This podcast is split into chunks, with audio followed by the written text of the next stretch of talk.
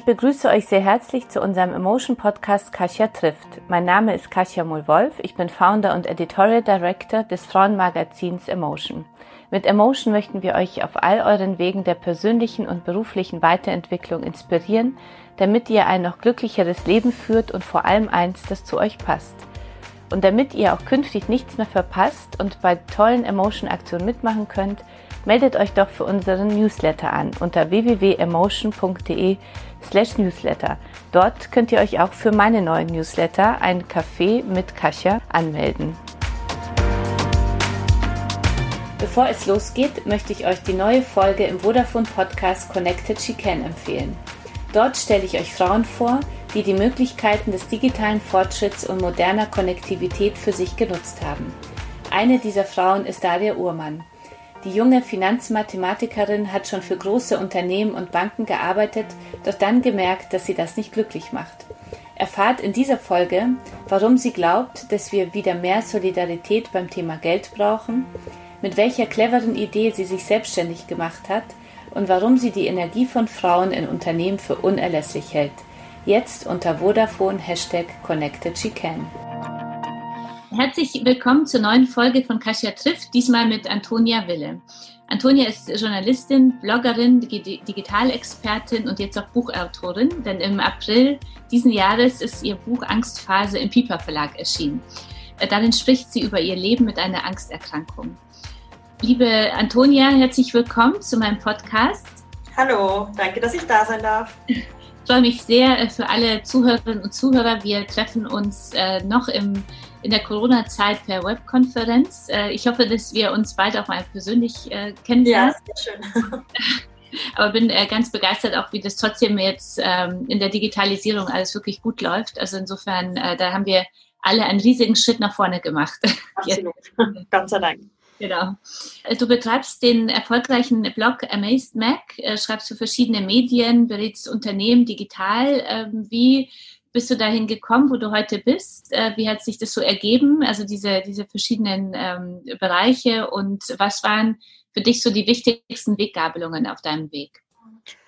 Genau, ähm, ich bin ganz klassisch zum Schreiben gekommen als Journalistin, weil ich ein Praktikum nach dem Abitur gemacht habe bei einer Lokalzeitung und das hat mir so viel Spaß gemacht, dass ich dann gesagt habe, das würde ich gerne immer machen. Ähm, der Plan war dann aber eigentlich erst zu studieren und dann vielleicht ein Volontariat zu machen war dann aber tatsächlich so, dass ähm, in der Zeit, wo ich das Praktikum gemacht habe, wurde ein Volontariat in dem Verlag ausgeschrieben. Ich habe mich beworben und habe es dann tatsächlich auch bekommen und habe dann erstmal zwei Jahre eine Redakteursausbildung gemacht. Und zwar in, im oberbayerischen Voralpenland. Okay. Also wirklich am Land und habe da halt ganz viel über Gemeinderat und solche Sachen geschrieben und habe währenddessen äh, meinen ersten Blog gegründet. Das war 2008. Ja. Und ähm, also schon eine Weile her. Ja. Weil ich einfach Lust hatte, über Themen zu schreiben, die mich auch so als Anfang 20-Jährige interessieren und nicht nur über den ähm, Jagdverein und die Schützenvereine mhm. quasi und habe dann nebenbei eben immer an, an dem Blog gearbeitet und ich wusste, nach dem Volontariat will ich nochmal studieren und habe mir gedacht, dann kann ich nebenbei noch ein bisschen bloggen und das ist eigentlich eine ganz gute Mischung, dann bleibe ich so drin im Schreiben und genau. Und tatsächlich bin ich da schon, war es schon diese erste Weggabelung quasi, dass ich A, einerseits meinen Traumberuf schon gefunden hatte, gleichzeitig aber schon so einen ersten Internetpool quasi mir gebaut hatte, wo ich mich so austoben konnte. Ich habe dann tatsächlich in München Theater und Filmwissenschaften, Italienisch und Germanistik studiert und habe nebenbei aber die ganze Zeit dann als freie Journalistin in München bei Münchner Tageszeitung gearbeitet. Mhm. Und, ähm, als Münchner würde ich fragen, bei welcher? Bei TZ und Münchner Merkur. Okay. nicht SZ, da habe ich es nicht hingeschafft. Nee, nee, ich hätte auch äh, Hamburg, äh, dem, ähm, weißt du, Münchner Abendblatt oder so. Abendzeitung gibt es auch, genau. Ich, ja. Genau, ich war dann ganz lange bei TZ und Münchner Merkur, die mhm. eben auch zu dem, äh, zu der Zeitung gehörten, wo ich volontariert habe. Quasi, mhm. das war so die erste Stufe. Also habe ich eigentlich immer als freie Journalistin gearbeitet und nebenbei studiert, so nenne ich es immer. Ich habe mal noch Magisterstudiengang, das heißt, ich hatte auch viel Zeit und habe nebenbei gebloggt. Tatsächlich war es aber da noch so, dass ich gebloggt habe, wann immer ich Lust hatte, wann ich Zeit hatte und äh, manchmal auch wochenlang nichts. Und ähm, dann wuchs ja diese Blogosphäre, würde ich mal sagen. Es wurde immer bekannter, dann kamen auch die Social-Media-Kanäle und es zeichnete sich dann irgendwie so ab, ähm, damit kann man auch Geld verdienen. Und dann habe ich mir irgendwann gedacht, ist echt total blöd. Ich habe diese Reichweite, weil damals, 2008, hat man relativ schnell schon Follower und Leserinnen gehabt, weil es gab ja nichts anderes. Es gab noch kein Instagram. und ähm, dachte, ich schreibe da so brav und munter vor mich hin, habe wahnsinnig viele Leute, die es lesen, aber irgendwie nutze ich das gar nicht so aus, obwohl ich ja freie Journalistin bin und auch damit Geld verdienen könnte. Und denselben Gedanken hatten meine lieben Blogger-Kolleginnen Amelie Kahl und Milena Heißerer. Und dann saßen wir eines Nachmittags bei einem Café und haben so drüber geredet und haben dann gesagt, ja, eigentlich alleine jetzt das professionell aufzuziehen, haben wir keine Lust, aber wenn wir es zu dritt machen, dann haben wir auch die Kapazität, dann können wir uns einen Redaktionsplan ausdenken. Und das würde ich sagen, war so der zweite große Weggabelungsschritt, neben, dass ich dann mein Studium gemacht habe und so, ähm, dass ich gesagt habe, okay, dann packen wir das jetzt an. Dann haben wir wirklich ein halbes Jahr lang geplant. Und ich habe dann nach fünf Jahren meinen eigenen Blog geschlossen, mhm. was mein Herz bis heute. es war schon ein harter Schritt, so wenn man fünf Jahre lang so ein Blogbaby hat und dann schließt man es. Mhm. Aber wir haben dann Amazed eben gegründet und äh, es fing ab Minute eins, lief es dann auch super und ähm, ja, das ist heute so unsere kreative Seite. Wir sagen immer, das ist so unser Baby, wo wir auch so ein bisschen unsere Freiberuflichkeit quasi als Basis haben. Das ist quasi unser Basiseinkommen. Uns war klar, wir wollen das nicht komplett hauptberuflich machen. Wir wollen auch alle noch irgendwie frei nebenbei arbeiten. Und äh, da entwickeln wir uns quasi mit der Zeit weiter. Unsere Leserinnen entwickeln uns sich weiter. Vorher am Anfang von 2013 war das, haben wir ganz viel noch Mode und Beauty gemacht. Heute ist es immer noch ein Teil, aber es hat sich viel mehr in Richtung Feminismus, Popkultur, gesellschaftspolitische Themen und so entwickelt. Also es ist heute ein groß rundherum ähm, Frauenmagazin, würde ich sagen. 99,9 Prozent der Leserinnen sind leider immer noch Frauen, aber, oder Gott sei Dank. Mhm. Ähm, genau, es ist aber, hat sich halt einfach total entwickelt von diesem klassischen Modeblock hin zu einem Magazin. Und ja, dank dieser Entwicklung haben wir natürlich auch die Social Media Kanäle entdeckt und man, man sammelt dadurch durch diese ganze jahrelange im Internet unterwegs sein, Trends aufspüren, merken, welche Social Media Kanäle sind angesagt, hat, hat man einfach auch automatisch einen großen Blick darin. Und dann habe ich gemerkt, auch das kann ein berufliches Standbein sein. Also ich habe dann immer gemerkt, immer mehr Unternehmen kamen und haben gefragt, wie macht man denn das und was ist das überhaupt? und ähm, dadurch kam es dann zu, dass ich auch so ein bisschen zur Digitalexpertin wurde und dann eben Seminare gehalten habe für andere Journalisten, wie man eben auf Social Media recherchiert, wie man Social Media für sich einsetzt, wie man sich als Person auch als Marke inszenieren kann, an seinem Image seine Visitenkarte quasi kreieren kann. Und ja, all diese Entscheidungen waren immer irgendwie so, ja, sind so organisch passiert und haben aber irgendwie immer zu einem neuen Weg geführt quasi. Und nach all dem Online-Dasein habe ich dann irgendwann gesagt, ich würde gerne wieder mehr schreiben und dann kam die Idee mit dem Buch. Ah, okay. Amazed Mac, ihr, wovon lebt ihr? Also das ist schon ein Standbein, von dem ihr auch ein bisschen... Genau, absolut. Genau, das ist unsere freiberufliche Basis. Wir haben ein monatliches Einkommen und zahlen uns auch monatlich äh, Gehalt aus. Gehalt aus. Und äh, was sind die Haupterlösquellen? Äh, genau, also unsere Haupteinnahmequellen sind einmal das klassische Affiliate-Marketing. Das heißt, wenn wir Produkte verlinken in Online-Shops, kriegen wir eine Art Provision. Ähm, wenn LeserInnen was kaufen quasi. Ähm, das ist eine Einnahmequelle. Dann natürlich klassische Advertorials. Das heißt, wir verkaufen Artikel an Unternehmen, schreiben die aber selber, also der Content wird komplett von uns produziert mhm. und immer natürlich passend auch zu unseren Interessen oder zur Marke an sich von Amazed. Also wir machen nicht alles, wir lehnen wahnsinnig viel auch ab. Und gucken immer, wie können wir das quasi passend auf unsere Seite integrieren. Und das ist quasi auch eine Einkommensquelle. Und ansonsten sind es natürlich Buchungen wie als Speakerin oder eben auf Events oder so. Tatsächlich ist es aber weniger geworden, weil wir einfach zeitlich oft gar nicht die Zeit dafür haben, so Sachen zu machen, weil wir alle beruflich so eingespannt sind. Aber das sind so diese drei Haupteinnahmequellen als digitale Experte muss ich dich natürlich auch fragen, mhm. was sagst du, was ist jetzt so der Kanal, um wirklich, äh, wo muss man sein, wenn man sich selbst als Marke vermarkten will? Für alle Zuhörerinnen und Zuhörer, die jetzt ja. was Neues starten und schon gelernt haben, Personal Brand ist so die große Chance und das genau, also tatsächlich, und äh, wo, welchen Kanal nehme ich jetzt? Also tatsächlich ist immer noch Instagram natürlich der Kanal, wo man sich sehr schnell gut präsentieren kann, weil Leute einfach da schnell auch suchen. Aber wir von Amazed haben tatsächlich immer gesagt, also es gab ja ganz viele Blogger neben uns in all dieser Zeit, die irgendwann komplett auf Instagram umgeswitcht sind. Mhm. Wir haben aber immer gesagt, Amazed ist unsere Seite, unsere Website, die kann uns niemand nehmen und wir bauen quasi darauf und ähm, tun quasi die Social Media Kanäle nur als äh, Erweitern, weiteren Spielraum quasi für unsere Seite nutzen, mhm. dass wir nur die, die, den Content, den wir auf der Seite haben, spielen wir weiter. Weil man eben nie weiß, wenn Instagram morgen beschließt, haben keinen Bock mehr, wir machen jetzt dicht, Erfolg passt, dann sind alle Reichweiten weg, dann ist quasi eine ganze Existenz von heute auf morgen weg. Und deswegen ähm, habe ich jetzt auch als Journalistin quasi mir eine eigene Website gebaut und habe gesagt, da ist mein Platz und da spiele ich alles, aber ich habe natürlich auch ein Instagram-Profil, wo ich ja, mich zeige und äh, schnell und da kann man einfach schnell und mal ganz easy über Story oder sowas mitteilen.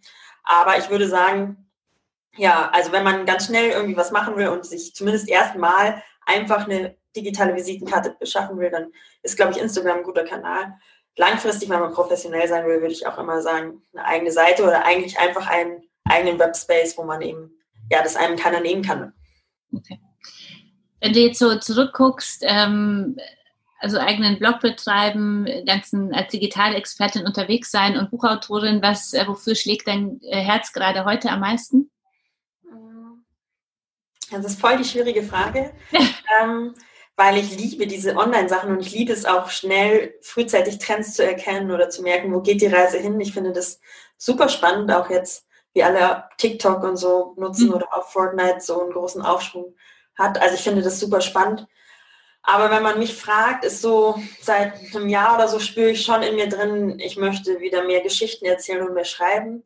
Ähm, ich schließe aber nicht aus, dass das quasi rein nur schreiberisch sein muss, sondern ich könnte mir auch vorstellen, einen Podcast zu machen oder irgendwas. Also einfach dieses mh, mm, weniger analytische, sondern wieder mehr kreative. Weil mhm. Social Media funktioniert natürlich am Ende sehr analytisch. Wenn man mhm. sehr analysiert die Zahlen, kann man da sehr schnell gute Sachen kreieren.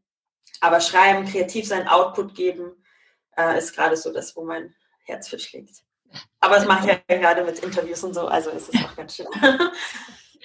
Du hast, äh, du hast ein Buch geschrieben äh, mit dem Titel Angstphase, äh, wo du äh, über deine eigenen Angststörungen äh, geschrieben hast. Was ist überhaupt eine Angststörung? Ich sage immer, ähm, Ängste sind ganz normal und es ist ein Gefühl, das jeder von uns kennt, weil wie Liebe, Wut und Trauer gehört Angst auch zu uns und sie schützt uns. Äh, eine Angststörung ist dann gegeben, wenn, wenn die Angst A in Situationen kommt, wo sie eigentlich nicht angebracht ist, sprich in alltäglichen Situationen im Supermarkt, beim Autofahren, mhm. vor Spinnen oder so.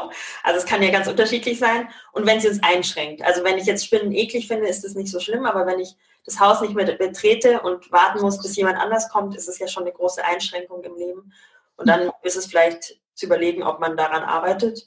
Ähm, und so ist es eben auch, wenn ich plötzlich Angst habe, in den Supermarkt zu gehen oder U-Bahn zu fahren, dann ähm, kann man da ganz gut mit vielleicht leben, aber mit viel äh, Umbauten und Einschränkungen oder man arbeitet daran. Genau. Also ich würde sagen, sobald die Angst einen einschränkt in den, im Alltag und die Gedanken bestimmt, äh, handelt es sich um eine Angststörung aus meiner laienhaften Sicht.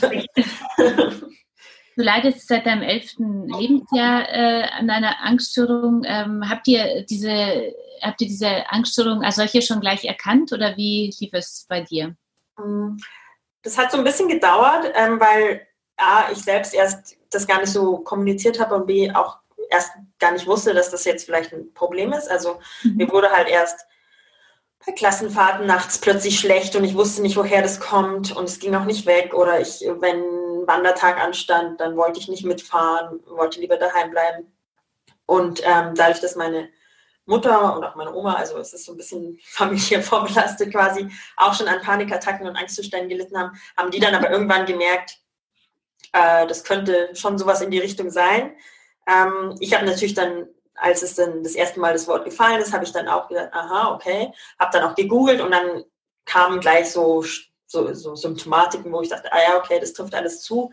Mhm. Am Ende hatte ich dann aber erst mit 17 quasi die, oder 16, 17 war das, äh, die Diagnose quasi Agoraphobie mit leichter Panikstörung und dann wusste ich, okay, es ist jetzt nicht mehr einfach nur aus dem Nichts eine Übelkeit, sondern es ist offensichtlich eine Angststörung.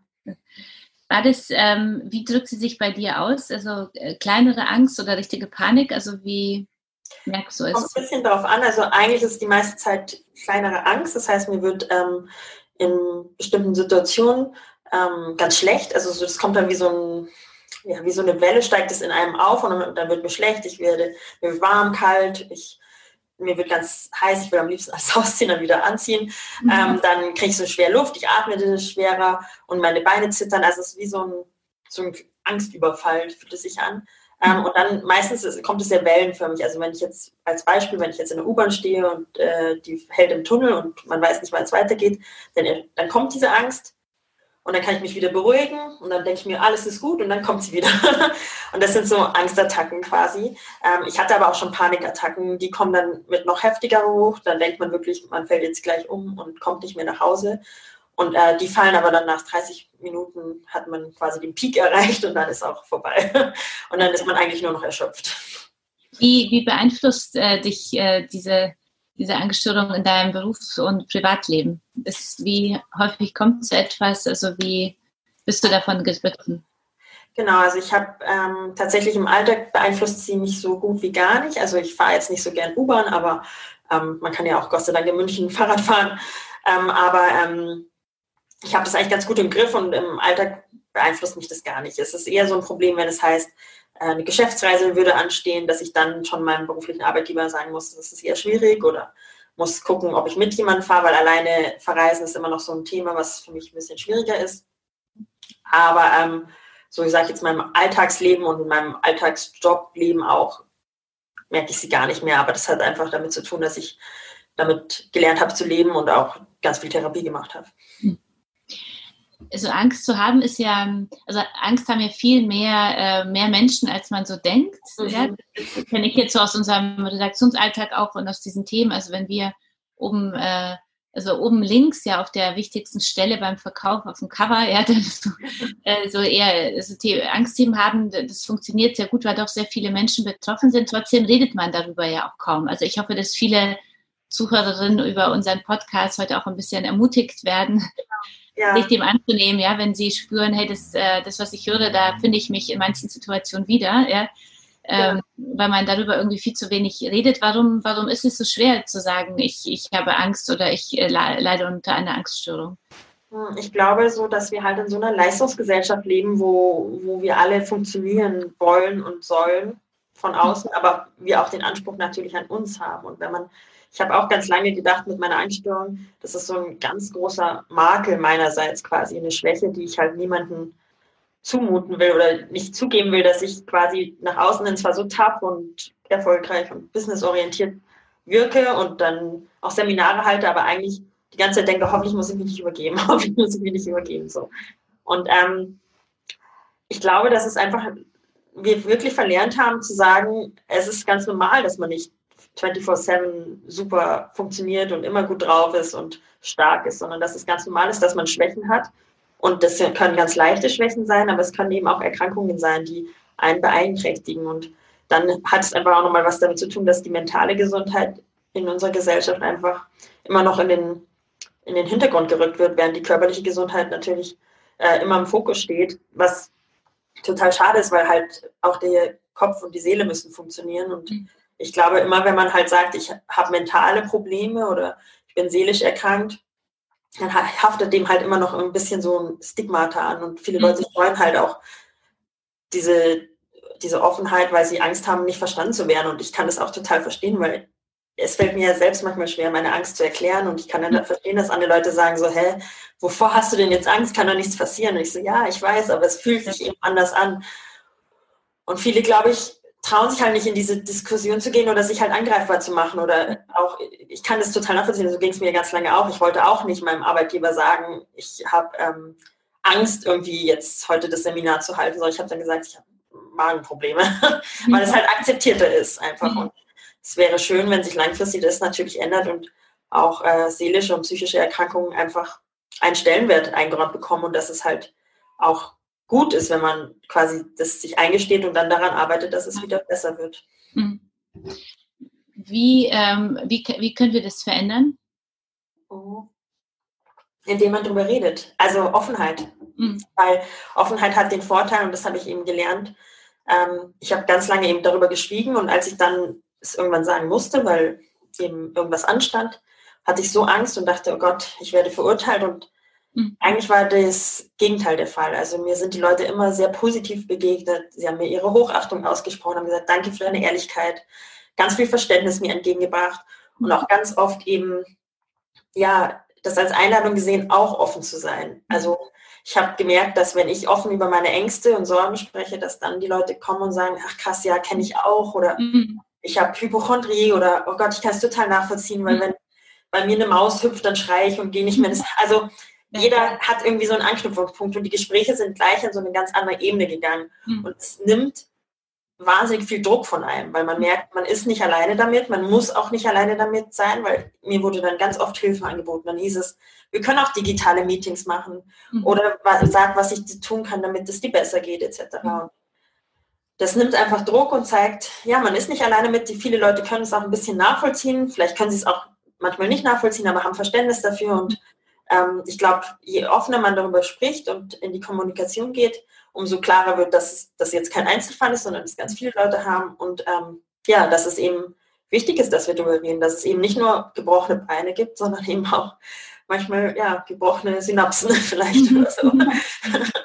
Ich finde es äh, ganz toll, dass du so offen drüber sprichst, weil ich auch selber immer merke, die äh, es ist so wichtig ist, dass man, wenn man etwas äh, über etwas schreibt, äh, offen ist, wenn es zu einem passt, auch muss man ja auch sagen, ja, nicht zu jedem muss ja offen zu sein, so, aber das ist, ich habe auch selber immer das Gefühl, wenn ich auch von meinen äh, Tiefen erzähle oder also die ich so auch im Unternehmerleben äh, hatte, dass man dann einfach ähm, viel mehr Frauen mitnehmen, mitnimmt und sich viel mehr dann auch äh, wirklich äh, einem auch mehr zuhören, ja, weil wir so viele tolle äh, tolle Lebenswege immer sehen und denken, bei den anderen ist ja immer alles perfekt und dann ist man selber schon ins, unter so einem Druck, dass bei mir auch alles perfekt sein muss und ich glaube, genau. da kann man sich gar nicht mehr zu sagen, du, ich habe aber zwischendurch Angst, ja, oder ich, äh, oder wie ich sage, ich habe auch echt viele Tiefen durchlebt in meinem Leben. Also da, genau.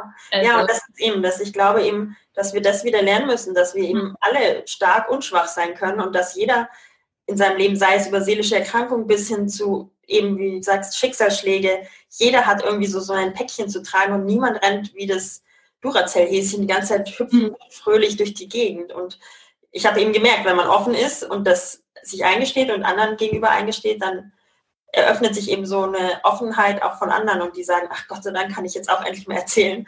Mir geht es auch nicht immer super. So. Mhm. Äh, macht wahnsinnig viel aus. Wie, ähm, wie hast du jetzt äh, deine Angst jetzt geschafft, so zu umarmen? Genau, ich habe ganz lange gedacht, so, ich will diese Angst weghaben. Ich will einfach nicht mehr, dass mir schlecht wird in der U-Bahn. Ich hasse dieses Gefühl, das hasse ich bis heute, aber ich wollte einfach es nicht mehr. Mhm. Und habe quasi alles getan, sie zu ignorieren und wegzuschieben und habe, desto lauter kam diese Angst zurück und hat gesagt, ich, du kriegst mich nicht los. Und dann mhm. habe ich ihm äh, geguckt, ja, vielleicht. Ja, auch, auch, so wie mit Versagungsängsten oder so. Ja, ja also alle Ängste. Also das trifft, glaube ich, auf ganz viele Ängste. Ich glaube, jeder, der sich denkt, ah, ich will heute nicht wieder versagen, ja, dann mhm. kommt es doppelt und dreifach zurück. ähm, also das trifft auf alle Ängste, sei es eben Agoraphobie, wie ich sage, oder soziale Ängste, generalisierte Ängste oder auch eben Phobien. Ähm, und ich habe dann irgendwann gemerkt, wenn ich vielleicht meinen Blickwinkel ändere, kann sich vielleicht auch was verändern, weil es ist ja immer so, ich kann mich nicht niemand anderes verändern, ich kann ja nur mich verändern. Und dann habe ich geguckt, wann kommt die Angst, was will die Angst, warum kommt sie überhaupt? Und habe dann schon so ein Muster festgestellt, dass die Angst ganz oft kommt, wenn ich super gestresst bin, schon wochenlang eigentlich merke, ich arbeite über meinem Limit, äh, ich bräuchte eigentlich schon längst eine Pause und mein Körper hat mir das auch schon fünfmal signalisiert, mhm. aber ich höre nicht zu und die Angst kommt dann und äh, sagt irgendwann halt jetzt Stopp und bremst mich komplett aus quasi, weil dann geht nichts mehr und dann bin ich erstmal wieder so super low und bin echt so sehr vorsichtig und ähm, dann habe ich gemerkt, die Angst will mir vielleicht gar nichts Böses, sie teilt es mir nur auf nicht so ganz charmante Weise mit. Mhm. Dass sie halt einfach sehr unangenehm quasi mir sagt, jetzt aber pass mal auf dich auf. Und heute nenne ich die Angst nicht mehr meine Feindin, weil das war sie ganz, ganz lange, sondern ich sage, die Angst ist vielleicht nicht richtig eine Freundin, aber mhm. ja, zumindest eine, eine, oder vielleicht eine hysterische Freundin, ich sage immer hysterische Beraterin, die mhm. eigentlich nur will, dass es mir gut geht und dadurch, dass sie jahrelang gemerkt hat, dass ich nicht auf mich aufpasse, ist sie halt manchmal hysterisch, wenn ich dann mich in Situationen wage, wo sie denkt, sie hat eigentlich schon ein bisschen Stress und eigentlich ist alles ganz schön anstrengend und jetzt auch noch diese Situation, dass sie dann hysterisch überreagiert und quasi mhm. mich schützen will, aber eigentlich schaffe ich das schon. Und dann liegt es eben an mir zu sagen, Angst, kannst du in den Feierabend gehen. äh, ich schaffe mhm. das. Und ähm, mhm. genau, aber ich sehe ihn nicht mehr so als dieses große Monster, das dann einfach auftaucht und mich übermannt, sondern ich weiß, sie kündigt sich schon super lange vorher an. Ich muss nur drauf hören und wenn sie kommt, weiß ich, ich habe halt einfach mal wieder nicht auf mich aufgepasst. Mhm. Das heißt, es ist eigentlich dann auch ein, ein, ein Warnsystem für, für dich selber im, im Ganzen, oder? Also so das genau, man könnte sagen, also mir hat letztens ein Leser eben geschrieben auch, dass er immer sagt, seine Angst ist so eine Art Brandmelder, der halt öfter mal Fehlalarm hat. Mhm. Quasi ist es so, ein, äh, so eins, wenn ich alle anderen Alarmzeichen nicht merke, dann löst die Angst quasi aus. Mhm.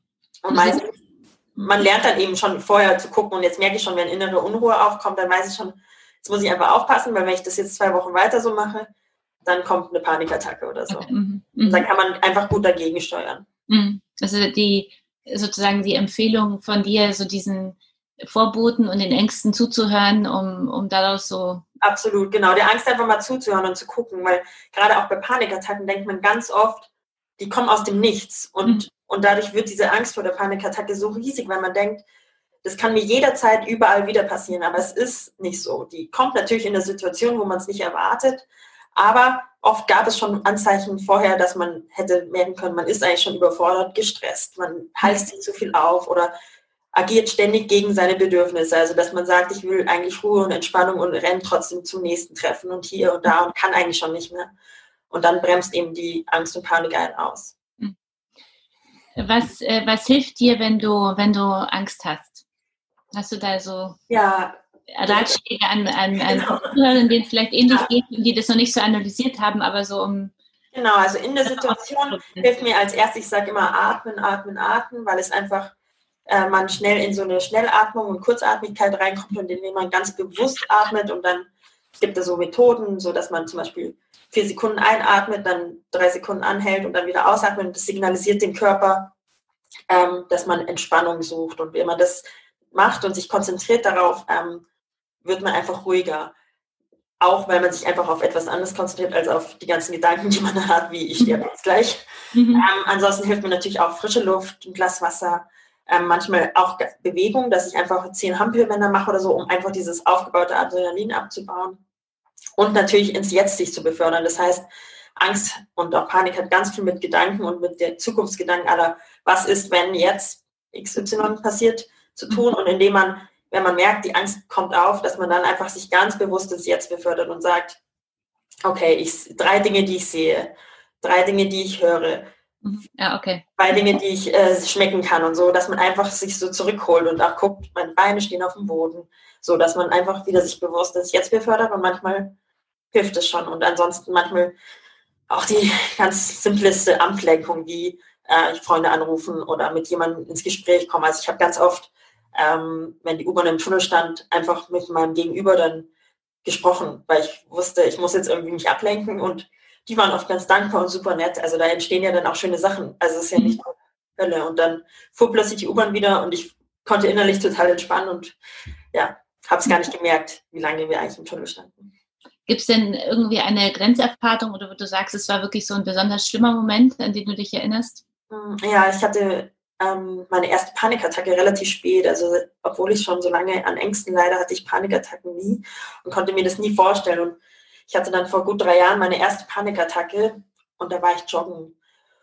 Und auch da hat es sich angefühlt, als käme es aus dem Nichts, aber ich war an dem Tag schon super gestresst. Ich ähm, wollte unbedingt noch joggen gehen. In meinem festen Terminkalender war das so verankert. Und da habe ich gelernt, hab ich gelernt äh, von einer Freundin, die auch so Psychologin ist, weil ich ja oft sehr, sehr gestresst bin. Ja, und sie sagt, äh, wollte ich nur kurz teilen, äh, diese, ich gehe dann auch gerne joggen, weil ich denke, das entspannt mich. Und sie hat gesagt, wenn du so auf Adrenalin sowieso schon bist und dann noch läufst, dann wird, genau. wird es immer noch schlimmer. Genau, das habe ich dann auch gemerkt, weil ich bin dann losgelaufen, dann haben meine Füße schon gekrampft. Und ich habe die ganze Zeit überlegt, drehe ich jetzt um oder nicht. Ich habe gesagt, nee, ich will die Runde jetzt und war so auch vom Anspruch, vom eigenen Ehrgeiz getrieben mhm. und renn so runter an die Isar und merke plötzlich, mir wird schlecht. Und wirklich mit so einer Wucht, also normalerweise kündigt sich die Angst zu leise an, aber das kam so und ich dachte so, und es war warm, mir war plötzlich heiß, ich konnte, hörte noch so einen Podcast und konnte den gar nicht mehr weiterhören und äh, wusste so, okay, laufe ich jetzt weiter, gehe ich zurück, laufe ich weiter und mein Zuhause kam mir unendlich weit weg vor und ich wusste nicht, wie soll ich es überhaupt nach Hause schaffen. Ich muss wieder über die Brücke durch den Wald. Ich habe wirklich gedacht, ich komme nie wieder nach Hause und breche jetzt hier auf der Stelle zusammen. Und also man denkt dann wirklich so, es geht nichts mehr. Und mhm. dann war meine Umgebung verschwamm auch so. Also ich war so in einem Panikmodus, dass ich nicht mehr wusste, sind da andere Leute, sind da Hunde, die gerade hier rumlaufen oder nicht. Mhm. Kann bis heute nicht sagen, ob ich alleine an dieser war oder nicht. Ähm, und das war sehr, ein sehr massiver Vorfall für mich, weil es so vehement war. Ich bin dann zurückgegangen, tatsächlich ganz ruhig, habe versucht, mich auch runterzubringen. Ich sagen, wie, wie bist du dann vorgegangen? Also, genau, ich habe dann ja, entschieden, okay, ich gehe jetzt zurück, aber ich war so auf Adrenalin und so unter Panik, dass ich wirklich Schritt für Schritt machen musste. Also ich habe wirklich jetzt so wirklich nur mich auf die Schritte konzentriert und versucht, ganz langsam zu atmen und mich so runterzuholen. Und ähm, ja, ich kam dann wieder in den Wald rein und dann irgendwann habe ich gemerkt, okay, es lässt jetzt nach. Und dann habe ich mich auf eine Bank gesetzt und erstmal tief durchgeatmet. Und ähm, ja, es hat mich tatsächlich aber schon erschüttert für die Zeit danach, weil ich dann so dachte, so, wow, wenn das wieder passiert, das hm. will ich nie, nie wieder haben. Und das war, glaube ich, schon so einer der massivsten Momente in meiner ganzen Angsterkrankung-Historie, weil das so, ja, weil ich das so noch nicht erlebt hatte. Und nach all den Jahren, man denkt, es kann nicht schlimmer kommen und dann kam es doch noch mal schlimmer. Mhm. Ja. Ich hatte dann zum Glück nur noch mal eine Panikattacke und das äh, dann nicht mehr. Und ich tue alles dafür, dass das nicht so oft passiert. Warum äh, hast du dich entschieden? Äh, das eine ist ja, dass du ja zum Glück äh, einmal das zuerst mal gut analysiert hast, dass du Angstattacken hast und, und dann gelernt hast, äh, damit umzugehen und äh, wie, wie du sozusagen da rauskommst. Das andere ist ja dann trotzdem nochmal dieser Schritt nach draußen, sich zu öffnen und ein Buch darüber zu schreiben. Warum hast du das gemacht? Und war es ein schwerer Schritt? Hm, eigentlich, also es ist ja ein Prozess, wie offen man mit sowas umgeht. Ne? Also ich habe natürlich erst mein enges Umfeld, meine Familie wusste es immer, aber auch meine Freunde und so. Wenn die Angst nämlich nicht präsent in deinem Leben ist im Alltag, dann erzählst du es ja auch erstmal nicht. Aber ab jetzt und jetzt mit dem Buch sowieso versuche ich schon immer sehr offen damit umzugehen. Und ähm, es hat so ein paar Gründe. Also es hatte einmal den Grund einfach, ähm, dass ich als Journalistin immer so das Gefühl hatte, ich würde gerne drüber schreiben, ähm, weil es halt ein Teil von mir auch ist und auch gerade auf Amazed erzählen wir auch Persönliches. Und ich hatte immer so das Gefühl, ich verschweige so einen Teil, der zwar vielleicht nicht so schön ist von mir, aber eben auch ein wichtiger Teil, weil es macht mich ja ein bisschen aus. Und ähm, ich ganz oft halt, wenn Pressereisen anstanden und so und meine anderen beiden Kollegen gefahren sind, die Leute gefragt haben, warum bist du denn nicht dabei? Und ich so immer, ja, ich habe keine Zeit. und irgendwie hat sich das nicht so richtig angefühlt. Aber ich wusste auch, ich will nicht nur so einen schnellen Klickartikel schreiben mit so einem Thema, was mir doch sehr am Herzen liegt und was ja doch vielleicht auch mehr Erklärung bedarf. Und deswegen kam die Idee für das Buch. Und dann war es auch so ein bisschen, trotzdem habe ich es gescheut, weil man natürlich ist es schon eine andere Sache, ob man es seinen Freunden erzählt oder so öffentlich an die, an die Welt tritt und das quasi teilt. Ähm, aber dann habe ich mir gedacht, ich habe mir immer positive Vorbilder gewünscht. Also, weil wenn man oft so Dokumentationen sieht und so, dann sind es wirklich immer diese Beispiele, die so wirklich gar nicht mehr das Haus verlassen und wirklich unter Medikamenten stehen und so, was furchtbar schrecklich ist. Aber ich glaube, dass viele Angsterkrankungen gerade in so Leuten sind, die wie ich sind, die quasi eigentlich mit beiden Beinen im Leben stehen, die einerseits total viel schaffen und vielleicht erfolgreich sind und auch wirklich sehr leistungsfähig sind und trotzdem manchmal mit Panikattacken im Bett liegen und denken, Himmel, wie konnte das passieren? Und ähm, dann habe ich mir halt gedacht, wenn ich mir ähm, positive Vorbilder wünsche und es keine gibt, dann muss ich vielleicht vorangehen, weil ähm, es halt, ich dachte mir, ich kann ja nicht einerseits mir diese Vorbilder wünschen, andererseits selber Angst haben, dann damit rauszugehen. Und dann dachte ich mir, naja, wenn braucht es Menschen, die vorangehen und zur Not muss ich es halt dann sein. und deswegen habe ich mich entschieden und ich muss tatsächlich sagen, dass ich natürlich bis zuletzt ähm, schon dachte, wow, hm, ist das der richtige Schritt gewesen. Aber jetzt, wo die ersten Leute das Buch gelesen haben und sich zurückmelden, bin ich sicher, es war gut. ich finde, das kann ich total nachvollziehen, weil ich merke das auch so bei meinem eigenen Buch, dass man so denkt, oh, muss es so alles so offen schreiben und so ein Mist und dann ist es weg. Ja. Und, dann, und ich äh, merke auch, also da in dem Moment, wo die Ersten sich melden und sagen, du vielen Dank, dass du vor allem diese, und das ist ja bei dir noch viel krasser, also so diese ja. größere Öffnung, dass du genau darüber schreibst. Also da sind ja besonders die Menschen sehr, sehr dankbar. Ähm, genau, also, das hatte ich nicht so, also man hat ja dann so Angst, man wird nicht verstanden mhm. oder die Leute kriegen es in den falschen Hals und es ist doch sehr, sehr persönlich geworden, was auch am Anfang gar nicht so der Plan war. Aber wie du vorhin gesagt hast, man muss manchmal einfach, ähm, ja, einfach vom Herzen schreiben und dann wird es halt persönlich und dann wird es aber auch authentisch und ehrlich. Und ähm, ja, man hat einfach trotzdem kurz vorher Angst, aber das kannte ich auch schon von Amaze, dass ich, wenn ich einen privateren Artikel geschrieben habe, mir dachte, oh, hoffentlich. Aber sobald die ersten Reaktionen kommen, ist man so ein bisschen beruhigter. Und bei dem Buch jetzt tatsächlich habe ich bisher nur so tolle Rückmeldungen bekommen, dass ich äh, ganz froh bin, dass ich den Schritt gewagt habe und da mal mutig war. ähm, wen möchtest du denn mit deinem Buch ansprechen und äh, was sind so die wichtigsten Aussagen? Also wenn du jetzt den Elevator Pitch, äh, hatte ich heute vorne in einem ja, so, so ein paar Mal immer jetzt äh, auch an dich gefragt, äh, wen, also für wen ist die Zielgruppe und ähm, was sind so die wichtigsten Aussagen aus deinem Buch? Also das ist jetzt eine, dein Werbeblock. Noch ja, äh, also ich glaube, es ist auf jeden Fall ein Buch natürlich für Menschen mit Angsterkrankungen, die ähm, sich einfach ein positives Beispiel oder Vorbild suchen ähm, es ist aber auch ein Buch für Menschen, die mit Angehörigen oder Freundinnen zu tun haben, die Angsterkrankungen haben, weil es, glaube ich, manchmal super schwer ist, nachzuvollziehen, wie sich das so anfühlt. Und manchmal selbst der Angsterkrankte sehr schwer formulieren kann. Und ich glaube, in meinem Buch wird schon klar, dass das einfach ein Auf und Ab ist, dass es viel Arbeit ist und dass es eben ja nicht daran scheitert, weil man denkt, man hat da Angst, sondern weil man es halt auch fühlt. Und ähm, weil auch ich weiß, dass ich in der U-Bahn im Tunnel keine Angst haben brauche, rational. Aber es fühlt sich halt so an. Ne? Und dann ist es, glaube ich, auch trotzdem nochmal ein Buch auch für alle Leute, die vielleicht so ein bisschen einen bewusstes, achtsamen Blick aufs Leben haben wollen und nochmal gucken wollen, was Gefühle eigentlich mit uns machen und ähm, ja, dass, äh, dass auch aus allem Schlechten vielleicht auch was Positives man ziehen kann. Und ich sage immer, es ist ein sehr sanftes und ein positives Buch geworden. Ich wollte kein schweres Buch über so eine Erkrankung, sondern ich wollte, dass es ein Buch ist, wo man mit einem guten Gefühl rausgeht, wo man sich einfach äh, gut danach fühlt und sich denkt, ja krass, äh, ja, dann ist eigentlich alles gar nicht so schlimm, wie ich dachte quasi.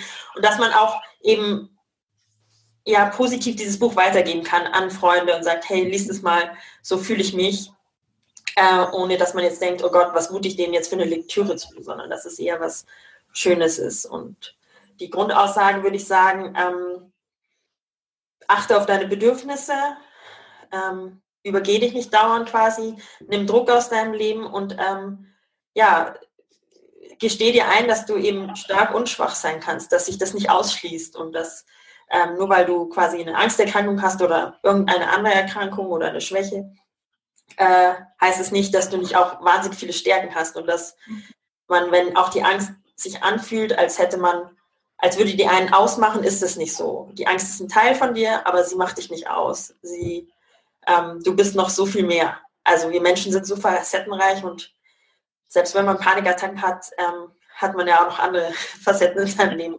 Hoffentlich.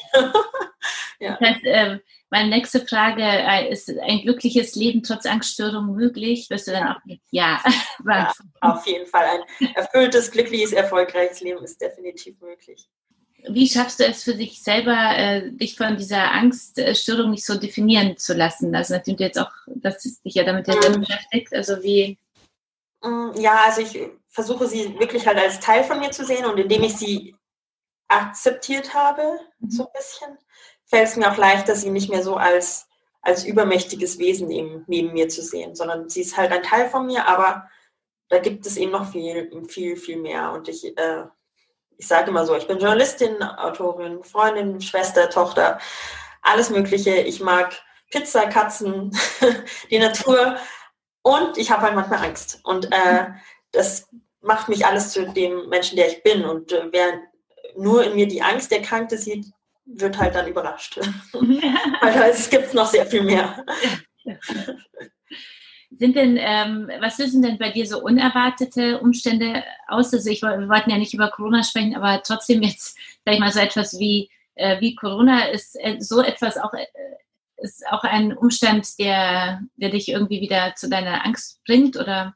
Mm, nee, im Gegenteil. Also die, die die Themen, die mit dir selber sehr eng. Äh, genau, also meine Angst ist ja sehr situativ, also sprich mhm.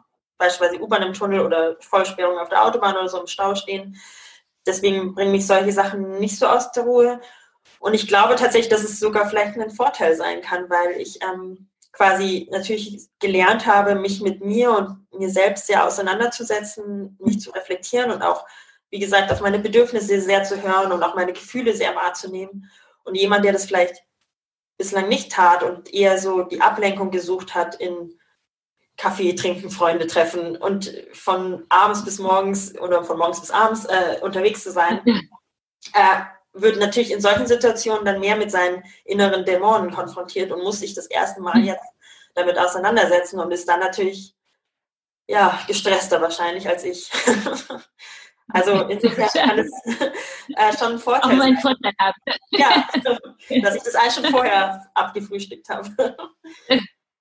Jetzt die, die große und wichtige Frage, ähm, was mich selber jetzt natürlich auch sehr interessiert, aber auch sicher auch alle Zuhörerinnen und Zuhörer, ähm, die Angst hat dich ja gelehrt, achtsamer und stressfreier zu leben, ja, so, ähm, weil sie gibt ja immer so das Warnzeichen. Wie hast du das geschafft, jetzt umzusetzen? Das ist ja etwas, was genau. wir alle ja vornehmen und ähm, hast du da so ein paar Tipps äh, oder Inspirationen mit uns zu teilen? Also wie können wir ja, davon profitieren, deine Erfahrungen? Wie schafft man es dann? Also was ich als allererstes gemacht habe, ist, was wir alle eigentlich wissen und es trotzdem in Stressphasen total vergessen, äh, genügend Schlaf, regelmäßig essen und sich äh, wirklich auch Auszeiten zu gönnen. Ähm, das sind alles Sachen, die jeder weiß, aber wir, wir merken ja schnell im Stressphasen, vergessen wir das Frühstück oder wir tun uns schnell das Mittagessen neben Laptop und Zeitungen reinschaufeln. Und da achte ich schon sehr darauf, dass ich in Ruhe esse, dass ich eben nur esse und nicht noch 20 andere Sachen gleichzeitig mache, dass ich wirklich versuche, im Jetzt zu sein und wirklich die Sachen zu erledigen, die ich ähm, ja, äh, gerade mache und nicht noch 20 Multitaskings-mäßig unterwegs bin. Mhm. Und ähm, im nächsten Schritt war es dann zu gucken ähm, oder wieder mehr eine Connection zu mir zu finden und zu sagen, was sind eigentlich meine Bedürfnisse und wie oft handle ich eigentlich dagegen? Und das kennt wahrscheinlich auch jeder. Man hat einen stressigen Tag gehabt, man ist jetzt noch verabredet mit Freunden oder es steht irgendein Store-Opening oder Presse-Event an ähm, und dann eigentlich fühlt man das gar nicht und man denkt sich, eigentlich brauche ich jetzt was anderes. Eigentlich bräuchte ich jetzt eine Yogamatte oder eine Badewanne oder einfach nur Tee und aufs Sofa mit Keksen. Und trotzdem schleppen wir uns dann hin. Das ist ganz oft, dann kommt man heim und sagt, es war doch gut, aber manchmal, wenn man halt permanent nur gegen seine Bedürfnisse handelt, dann ist es auch nicht gut. Und ich versuche heute, und das mag auf den ersten Blick sehr egoistisch wirken, aber es war wichtig, um in ein entschleunigtes Leben zu kommen, wirklich ganz genau zu gucken, was brauche ich heute an diesem Tag oder in dieser Woche, was tut mir gut. Und ähm, das ist halt manchmal das Treffen mit Freunden und dann gute Laune haben und unterwegs sein, aber manchmal ist es halt auch einfach, mir zuzugestehen, heute brauche ich Ruhe und dann gebe ich mir die auch. Ich glaube einfach, dass es halt ganz wichtig ist, wieder zu lernen, was sind die eigenen Bedürfnisse und diese halt nicht permanent zu übergehen. Warum kommt es immer wieder, und ich erkenne mich da jetzt auch wieder äh, dazu, dass wir unsere eigenen Bedürfnisse ähm, übergehen und immer so Angst haben, sie dann so zu äußern. Also ich kenne das so in der, auch im Rahmen der Familie und auch in der gestressten Zeit, wo man eigentlich spürt, ich brauche jetzt mal Raum für mich, so. Ja. Ähm, aber trotzdem fällt es einem so schwer und, und man hört dann wieder nicht auf sich und, und rast dann weiter, obwohl man eigentlich weiß, eigentlich müsste ich mich trauen, zu sagen, jetzt nicht, ja, jetzt will ich mal eine Stunde die Tür zu machen und allein sein. Genau, ich glaube, da spielt einfach super viel rein. A, wir wollen natürlich andere Menschen nicht enttäuschen. Äh, mhm. Wenn wir sagen, kommen nicht, dann sind andere Menschen vielleicht auch im ersten Punkt enttäuscht. Ähm, aber ja, ich sage halt immer, man kann, ich, ich muss glücklich sein, um andere glücklich zu machen. Und wenn ich mich aufarbeite nur für andere, weil ich sie nicht enttäuschen will, bringt es niemandem was am Ende. Und dann, glaube ich, haben wir natürlich auch durch die sozialen Medien, ist es heute wahrscheinlich noch massiver, so einen sozialen Druck. Wir wollen natürlich auch nichts verpassen und äh, sich für sich zu entscheiden und dann aber vielleicht die coolste Party der Stadt zu verpassen, kann äh, schwierig sein. Aber äh, man muss es einfach ein, zweimal machen und dann merkt man, äh, ist gar nicht so schlimm. Und dann macht die nächste Party auch wieder Spaß, so, ne? Aber mhm. man man merkt einfach, die Welt geht nicht unter, wenn man nicht überall dabei war. Und mhm. es ist auch alles oft von außen hin so viel toller dargestellt, als es dann am Ende ist. Und ähm, ich glaube, innerer Frieden kommt am Ende wirklich, wenn man halt dass es sich gibt, was man braucht und das mhm. ganz nah weiß. Aber es ist natürlich eine Gratwanderung. Ich meine, wenn jetzt ein guter Freund Geburtstag hat und ähm, eigentlich alles in mir nach Badewanne schreit, dann kann man vielleicht eine Zwischenlösung finden, indem man sagt, man fährt noch zwei Stunden hin und geht dann in die Badewanne. Ähm, mhm. Einfach, weil man natürlich auch den Menschen äh, ja, eine Freude machen will. Aber man muss schon ganz klar sagen, man sollte schon in erster Linie immer erstmal für sich entscheiden, weil nur dann, ich sage ja, wenn die Kapazität da ist, kann man auch für andere da sein und nicht, weil man sich mhm. aufarbeitet, nur weil man Angst hat, irgendjemand zu enttäuschen. Wenn die Menschen einen lieben, werden sie es verstehen. Mhm. Und manchmal müssen sie lernen, dass man vielleicht sich verändert gerade. Und es ist eine Übungssache, nehme ich jetzt auch mit. Absolut, ja? es ist eine totale Übungssache, weil natürlich fällt es schwer und natürlich, wenn man absagt und dann sich denkt, oh, jetzt sind da alle, ja, das kann schon so innere Unruhe auch auslösen. Aber mhm. wenn man dann am nächsten Tag die Leute fragt und die, die wenigsten sagen wahrscheinlich, ja, es war so toll, du hast was verpasst, sondern mhm. viele sagen, ja, war ganz okay, dann kann man eigentlich schon wieder entspannt sein und die Welt dreht sich weiter. Mhm. Und vor allen Dingen, wenn man es übt und merkt, man hat es auch für sich entschieden, dann fehlt auch so ein bisschen dieses FOMO oder das Bereuen. Also, weil man ja aus tiefsten innerer Überzeugung für sich entschieden hat. Mhm. Und dann kommt kein, oh, hätte ich mal doch machen sollen, sondern man, man, lernt dann einfach zu sagen, nee, das war in Ordnung, weil es war für mich das Richtige in dem Moment. Vielen Dank. Ich glaube, ich, glaub, ich bin mir sicher, dass viele Zuhörer und Zuhörer noch ein bisschen lernen müssen. Wir können ja, das glaube ich. gemeinsam vornehmen, da zu üben. So. Das kann man jetzt auf jeden Fall eh sehr gut üben. Ja, genau. Ich finde, das ist ein ganz guter Punkt, dass man jetzt in dieser Corona-Zeit wirklich merkt, dass, ähm, dass das Leben ja auch, auch schön ist, wenn man viel weniger unterwegs Absolut. ist. Weil ich brauche dann so eine Woche manchmal, wo ich viermal irgendwo unterwegs bin und es mir schwerfällt. Ich denke, jetzt hast du dazu gesagt und dann Einmal genau. wirst du was selber angucken, dann hast du was zugesagt, dann wirst du was sehen, um das dann weiter zu empfehlen und alles und dann ist die Woche weg und, genau, und jetzt ja. man, die Tage gehen und man ist auch glücklich und es hat auch ganz viele andere Voll, äh, Möglichkeiten jetzt. Genau. Ja. Also, man kommt so anders zur Ruhe und hat eben nicht mehr diesen sozialen Druck von außen. Ja, ja. Was sind, wir müssen leider, weil die Zeit rast immer, es ist so schnell geschwiegen. Was sind, äh, ich möchte dich aber unbedingt äh, nochmal fragen, äh, was so deine drei wichtigsten Stärken sind. Ähm, und vielleicht sind es ja auch die Stärken, die dir so geholfen haben, mit deiner ganzen, mit der Krankheit so umzugehen. Ähm, also was sind so deine drei? Also ich würde sagen, ich bin sehr empathisch. Mhm. Ähm, also ich ja, mir ist es einfach, ich finde Gefühle und äh, Menschen mit Emotionen einfach so spannend und ich will immer, kann sehr gut mitfühlen und kann demnach natürlich auch durch jahrelange Therapie auch sehr gut in mich hineinfühlen und ähm, das hat mich auf jeden Fall, glaube ich, diese Offenheit auch für Gefühle durch die Empathie hat natürlich dazu beigetragen, dass ich ähm, die Angst auch besser verstehen konnte. Und eine meiner Stärken ist natürlich auch äh, Neugierde, weil ich, ähm, ah, das ist ganz wichtig in meinem Job, aber eben auch, ähm, weil ich sehr neugierig war, was will diese Angst von mir und warum ist sie da und warum entstehen Ängste und warum äußert die sich so unterschiedlich und warum tun andere Menschen mit an, also warum schaffen es andere Menschen mit diesen Situationen anders umzugehen und so. Also einfach diese Auseinandersetzung ähm, war ganz wichtig. Und dann würde ich noch sagen, mh, mm, ja, ich bin eigentlich auch halt ein sehr offener und kommunikativer Mensch. Und das hilft natürlich, äh, wenn man über Ängste reden muss. Und äh, ich hoffe, dass es jetzt hilft, um anderen Menschen zu helfen. Wird es auf jeden Fall, da bin ich mir ganz, ganz sicher. Äh, hattest, hast du denn etwas, was du ähm, deinem, deinem jüngeren Ich, also deinem 18-jährigen Ich, jetzt so im Nachhinein nochmal gerne mit auf den Weg geben würdest? Da wusstest du ja schon von der, von der Angststörung, du hast ja vorhin erzählt, dass ja. so, die dann festgestellt worden ist. Ich würde vielleicht wirklich sagen, sei netter zu dir, weil ähm, ich war halt so oft so hart zu mir in dem Sinne, dass ich mich durch Situationen gezwungen habe, obwohl ich eigentlich keine Energie mehr hatte. Und ich nehme da immer gerne das Beispiel, dass ich sage, wie würde ich mit einer Freundin sprechen? Und ich hätte nie zu einer Freundin gesagt, jetzt reiß dich zusammen und mach das, egal wie schlecht dir ist, wie, wie viel Bauchweh du hast oder ob du jetzt, vielleicht hast du gar keine Angst, sondern bist wirklich krank, du musst es jetzt machen. Und da würde ich sagen, wenn ich da schon eher angefangen hätte, netter zu mir zu sein und auch wie gesagt, nicht dauernd gegen meine Bedürfnisse zu handeln, dann hätte ich vielleicht schon eher die Angst umarmen können. Mhm. Und das hat gedauert. vielen, vielen Dank. Äh, für deine Offenheit. Ja, gerne. Gibt es äh, denn auf deinem Weg ähm, Menschen, äh, die dir geholfen haben oder ein Vorbild, das du hattest, das dir gezeigt hat, mit so einer Krankheit kann ich doch umgehen ähm, oder die dich ermutigt haben?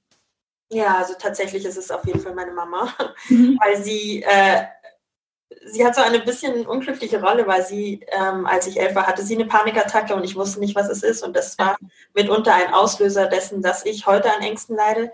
Mhm. Ähm, was damals aber, wie gesagt, es geschieht ja alles unterbewusst, also es ist einfach passiert. Ähm, sie hat aber tatsächlich im Anschluss an diese Situation eine Therapie gemacht und diese Panikattacken komplett überwunden und ist durch die Welt geflogen.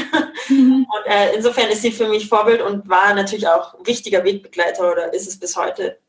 Genauso wie meine Schwester. Also meine Familie ist da einfach großes Vorbild, auch was Offenheit und äh, über Gefühle sprechen mhm. angeht, weil wir sehr, sehr offen reden können. Wir können uns Schwächen und Stärken zugestehen und äh, helfen uns gegenseitig. Und deswegen ja, würde ich sagen, sind das so die großen Role Models in meinem Leben. Gibt es denn also zum Abschluss noch äh, vielleicht ein Lebensmotto, das dich äh, durch den Weg, äh, durch dein Leben trägt, äh, das du mit unseren Zuhörern, Zuhörern ähm, teilen möchtest oder ein Glaubenssatz, der dir geholfen hat auf deinem Weg? Also was ich in letzter Zeit ganz oft gelesen oder gehört habe, was, was mir so aus der Seele spricht, ist, no feeling is final, also kein mhm. Gefühl bleibt für immer. Das heißt, egal wie schrecklich wir uns gerade fühlen, das bleibt nicht. Es geht auch wieder, wird wieder besser. Und genauso wie glücklich wir sein, wir, da müssen wir diesen Moment für uns einfangen und tief in uns verankern, weil auch das kann wieder vergehen. Und ähm, ich mhm. glaube, wenn wir so bewusst durch die Welt gehen und all unsere Gefühle umarmen, die guten wie die schlechten, mhm. äh, und auch sagen, du darfst jetzt auch hier sein und dann gehst du halt wieder, hoffentlich bald mhm. bei Liebeskummer, Trauer etc., mhm. äh, dann ist auch vieles erträglicher. Also mhm wenn man, weil oftmals gerade, wenn man eine Panikattacke hat oder auch schweren Liebeskummer oder so, dann denkt man ja, es wird nie wieder besser, aber es mhm. wird besser. Wird, wird, wird. Am Ende wird alles gut. Also, ich, diesen, diesen Satz wollte ich gerade auch, äh, auch sagen. Am Ende wird alles gut und äh, wie es ja auch, wie man ja auch so schön sagt, wenn es äh, wenn es noch nicht gut ist, dann ist, ist es noch nicht das Ende. Also Absolut, genau. um die Floskeln rauszuhauen. Genau. Ja, vielen, vielen Dank äh, für das schöne ja, offene Gespräch. Ja. Danke, dass du ein, dich so geöffnet hast und ein Buch äh, dazu gesch darüber geschrieben hast, über das Thema Angststörung. Ich glaube, das wird sehr, sehr viele Menschen und erschwert viele Menschen das Leben, äh, die das bisher noch nicht so offen zugegeben haben. Und äh, insofern kann ich allen nochmal das Buch Angstphase, erschienen im Piper Verlag äh, von Antonia äh, Wille empfehlen. Wir werden es auch beim Artikel nochmal dazu stellen. Und, super, äh, danke ich freue mich sehr, dass du in meinem Podcast warst und alles, alles Gute. Ganz viel danke. Erfolg für dein Buch und äh, für Amazed Mac. Alles, ja, alles Danke. Bis vielen, bald. vielen Dank fürs Gespräch. danke. Tschüss, Antonia. Tschüss.